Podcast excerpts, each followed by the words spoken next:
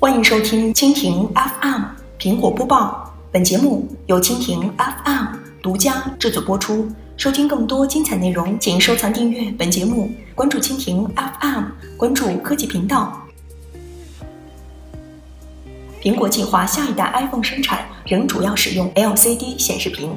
苹果公司正在规划下一代 iPhone 的生产计划，其中液晶显示屏的使用比例超出分析师此前预期，这显示出消费者仍对智能手机价格较为敏感。参与苹果供应链的人士说，苹果预计今秋发布的 iPhone 产品线销售中，LCD 机型将占据绝大部分，并计划明年也使用 LCD。上述生产计划显示，苹果向有机发光二极管显示屏的过渡可能要慢于许多业内人士一年前的预期。当时，这家 iPhone 制造商正准备推出首款 OLED 智能手机。分析师表示，使用 OLED 的 iPhone X 需求低于最初预期，主要原因是其九百九十九美元起的定价。知情人士称，iPhone X 定价高昂的一个关键原因即是 OLED 屏。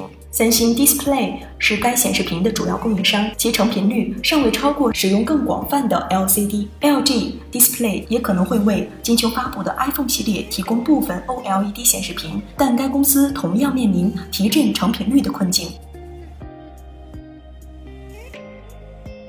以上就是今天的苹果播报，更多精彩内容尽在蜻蜓 FM。